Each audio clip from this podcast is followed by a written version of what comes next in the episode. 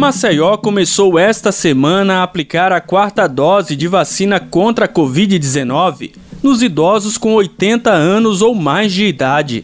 A aplicação é uma recomendação do Ministério da Saúde.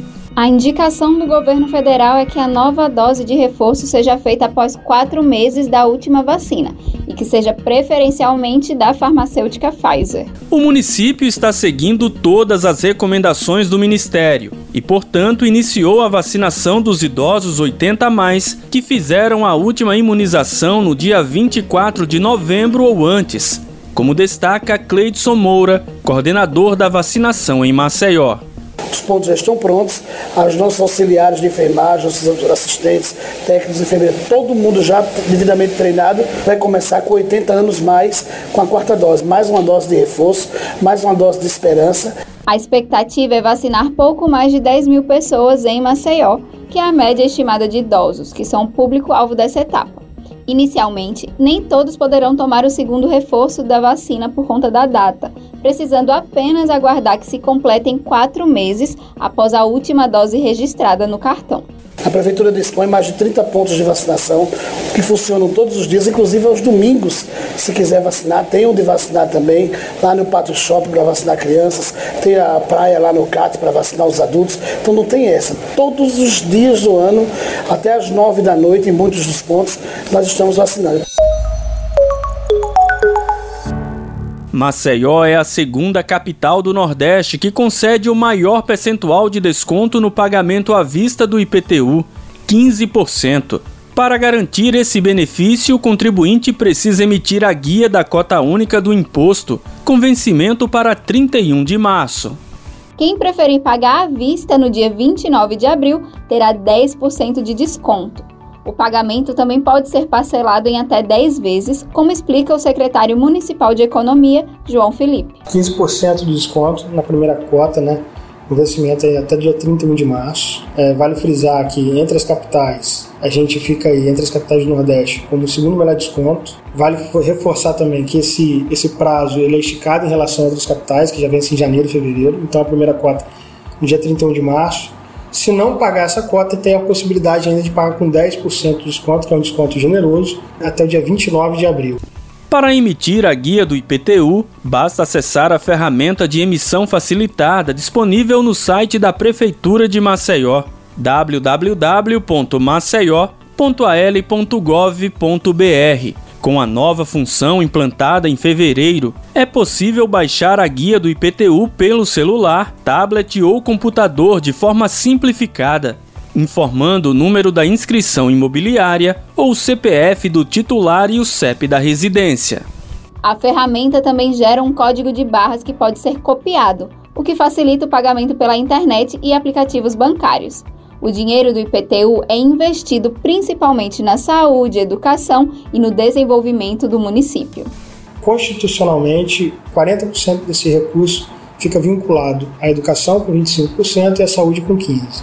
Atualmente, o município, pela estrutura que atende a saúde da população, gasta 20% desse recurso aproximadamente com saúde. Então, a gente destina 45% desse recurso entre saúde e educação.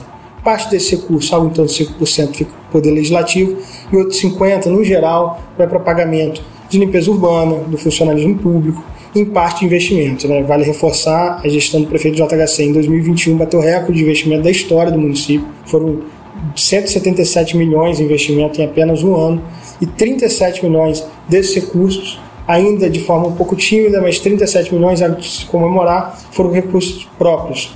Atualmente, a taxa de inadimplência do IPTU em Maceió é de 50%, acumulando um valor de aproximadamente 150 milhões de reais não arrecadados. Quem está em débito é importante regularizar a situação, pois além de contribuir com o desenvolvimento da cidade, irá prevenir as consequências judiciais pelo não pagamento. Então, o que, que acontece para o contribuinte que não paga o seu IPTU?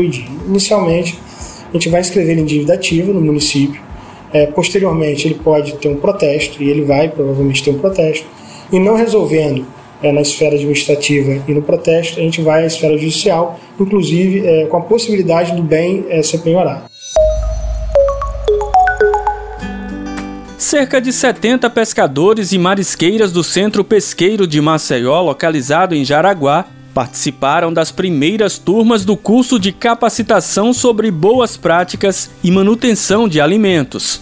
Com a aproximação da Semana Santa, as equipes da Vigilância Sanitária da capital levarão a mercados e balanças públicas informações relacionadas às normas de higiene durante todo o processo, desde a captura até a venda de pescados e produtos do mar. O coordenador da Vigilância Sanitária de Maceió, José Ayrton, destaca que todos os permissionários cadastrados na prefeitura da capital e os que comercializam seus produtos em espaços públicos participarão da capacitação. Nós começamos com o pessoal do Centro Pesqueiro, vamos começar lá na Balança da Pajuçara e Balança da Ponta Verde. Em seguida, Mercado da Produção, Jacintinho, Tabuleiro e Benedito Bentes. O importante é que todos os comerciantes é, trabalhem em conjunto com a Prefeitura de Maceió, uma vez que eles precisam realmente trabalhar a questão da higienização, oferecer um produto de qualidade aos nossos consumidores, usar EPIs. Todos os cursos são gratuitamente, todos receberão um certificado. Aí Aí, na época do, da Semana Santa, eles precisam realmente apresentar o certificado para assim dar uma, uma garantia maior aos nossos consumidores aqui de Maceió. Amanda Moura é fiscal sanitária da Vigilância em Maceió e pontua informações repassadas aos permissionários durante o curso. Desde a captura do pescado, de como é importante o armazenamento no barco, o transporte, até a, a, o armazenamento na feira, a comercialização, o comportamento desse manipulador, da pessoa que está ali vendendo, né? E a gente deixa muito claro o quanto isso agrega valor ao produto deles, porque hoje o consumidor ele é exigente, né? Ele tem muito conhecimento e eles exigem mesmo uma alimentação saudável e um alimento seguro. E eles são os principais vigilantes, né? São eles que estão de olho. E aí todo mundo só ganha. Joseane dos Santos participou da capacitação e reconhece que colocar em prática as informações do curso também é uma forma de atrair clientes. É muito bom, é muito importante esse curso. Todo ano a prefeitura promove esse curso. O coordenador da vigilância reforça que as fiscalizações acontecem inicialmente de forma educativa para orientar e alertar os comerciantes sobre irregularidades cometidas. Que não está conforme a vigilância sanitária exige, aí sim, aí a gente notifica e multa na forma da lei. Mas o importante é que esses comerciantes, é, agora no momento melhor, aqui de Maceió, a pandemia é, é, diminuindo aí, ó, é, vamos, vamos se dizer assim, os casos de, de Covid-19, mas precisamos ter os cuidados necessários para que os comerciantes trabalhem com responsabilidade, respeitando o consumidor e só pode respeitar o consumidor oferecendo justamente um produto de qualidade e higienização. O descarte inadequado dos chamados volumosos por parte da população tem preocupado a Prefeitura de Maceió. Geladeiras, fogões, colchões, sofás e até vasos sanitários estão entre os resíduos mais encontrados nos pontos crônicos de lixo, mapeados pela Superintendência Municipal de Desenvolvimento Sustentável. Fato que pode acarretar uma série de transtornos, principalmente com a chegada do período de chuva. É o que destaca Kedna Tavares, diretora da SUDES pode prejudicar a saúde pública com acúmulo de água, que é o mosquito da dengue, como também a limpeza urbana do município, que isso gera um custo ainda maior para os cofres públicos. Para evitar o descarte irregular desses materiais, a Prefeitura de Maceió disponibiliza gratuitamente a coleta de volumosos feita porta a porta. Só este ano a SUDES recebeu 557 solicitações e já atendeu 498 alcançando uma taxa de resolução de 89% dos pedidos. A gente pede a conscientização da população e que a população venha conhecer os serviços da Central de Monitoramento da Superintendência Municipal de Desenvolvimento Sustentável, onde a gente está à disposição da população para fazer esse recolhimento, porque isso vem acarretar danos futuros para a própria população. Então a gente faz esse serviço de maneira gratuita e a partir de sete dias depois de agendado, esse material é recolhido na sua própria residência. Para solicitar a coleta de volumosos, basta ligar para o número 0800 082 2600 ou entrar em contato pelo WhatsApp 829 8802 4834.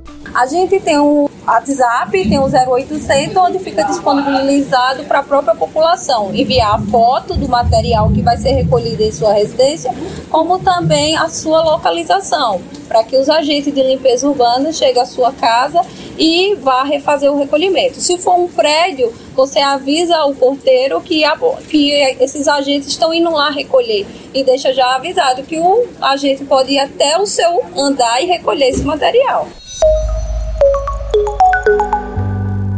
Neste período de chuvas, as famílias que necessitarem de abrigo em Maceió têm à disposição as duas unidades de acolhimento mantidas pela Secretaria Municipal de Assistência Social. São elas a Casa de Passagem Manuel Coelho Neto, conhecido como Albergue Municipal, no bairro do Poço, e a Casa de Passagem Familiar, localizada no bairro do Farol. Para ter acesso às unidades de acolhimento, é preciso haver um contato das famílias afetadas junto à Defesa Civil de Maceió por meio do 199. O órgão é responsável pelo atendimento e orientações necessárias nos casos que precisem ser encaminhados aos abrigos. O secretário municipal de Assistência Social, Carlos Jorge, fala mais sobre o assunto.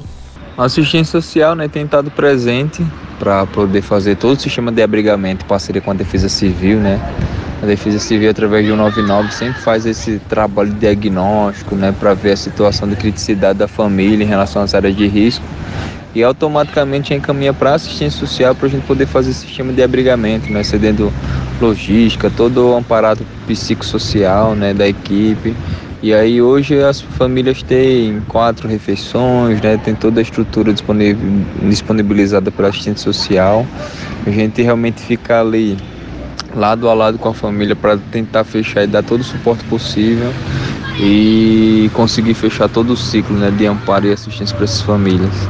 Após o contato das famílias, a Defesa Civil Municipal fará o registro da ocorrência e a equipe da diretoria operacional irá até a residência dessas pessoas para verificar a situação e encaminhá-las aos serviços da assistência social. Tanto a Casa de Passagem Manuel Coelho Neto quanto a Casa de Passagem Familiar funcionam 24 horas. Os equipamentos oferecem as principais refeições diárias, com café da manhã, almoço, jantar e dois lanches, além de quartos individuais. Além de oferecer o abrigo, os equipamentos da Secretaria Municipal de Assistência Social realizam encaminhamentos para outros serviços da Prefeitura de Maceió, para que essas famílias consigam sair dessa condição de vulnerabilidade. Tem os benefícios eventuais, né, que as famílias também são inseridas, desde o aluguel social, algum programa de transferência de renda também, para poder minimamente dar uma estrutura para essas famílias. Eu sou Graziela França. E eu sou Lucas Malafaia. Esse foi o Acontece Maceió. Aqui você fica por dentro de tudo que a prefeitura está fazendo para cuidar dos maceioenses. Para mais informações, acesse nossas redes sociais e o site maceió.al.gov.br. E acompanhe o MCZcast no seu tocador de podcast favorito. Até a semana que vem. Até mais.